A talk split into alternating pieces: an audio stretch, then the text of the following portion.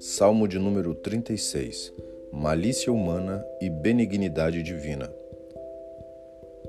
Há no coração do ímpio a voz da transgressão.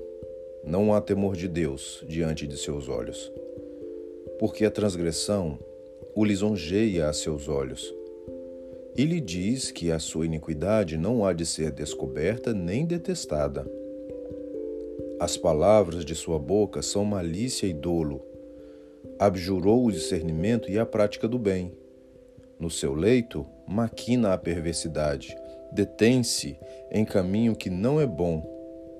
Não se despega do mal. A tua benignidade, Senhor, chega até aos céus, até as nuvens a tua fidelidade. A tua justiça é como as montanhas de Deus, os teus juízos como um abismo profundo. Tu, Senhor, preservas os homens e os animais. Como é preciosa, ó Deus, a tua benignidade.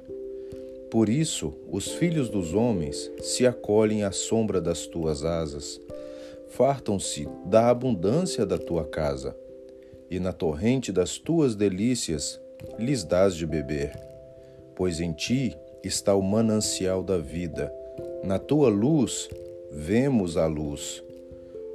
Continua a tua benignidade aos que te conhecem, e a tua justiça aos retos de coração. Não me calque ao pé da insolência, nem me repila a mão dos ímpios. Tombaram os obreiros da iniquidade, estão derruídos e já não podem levantar-se.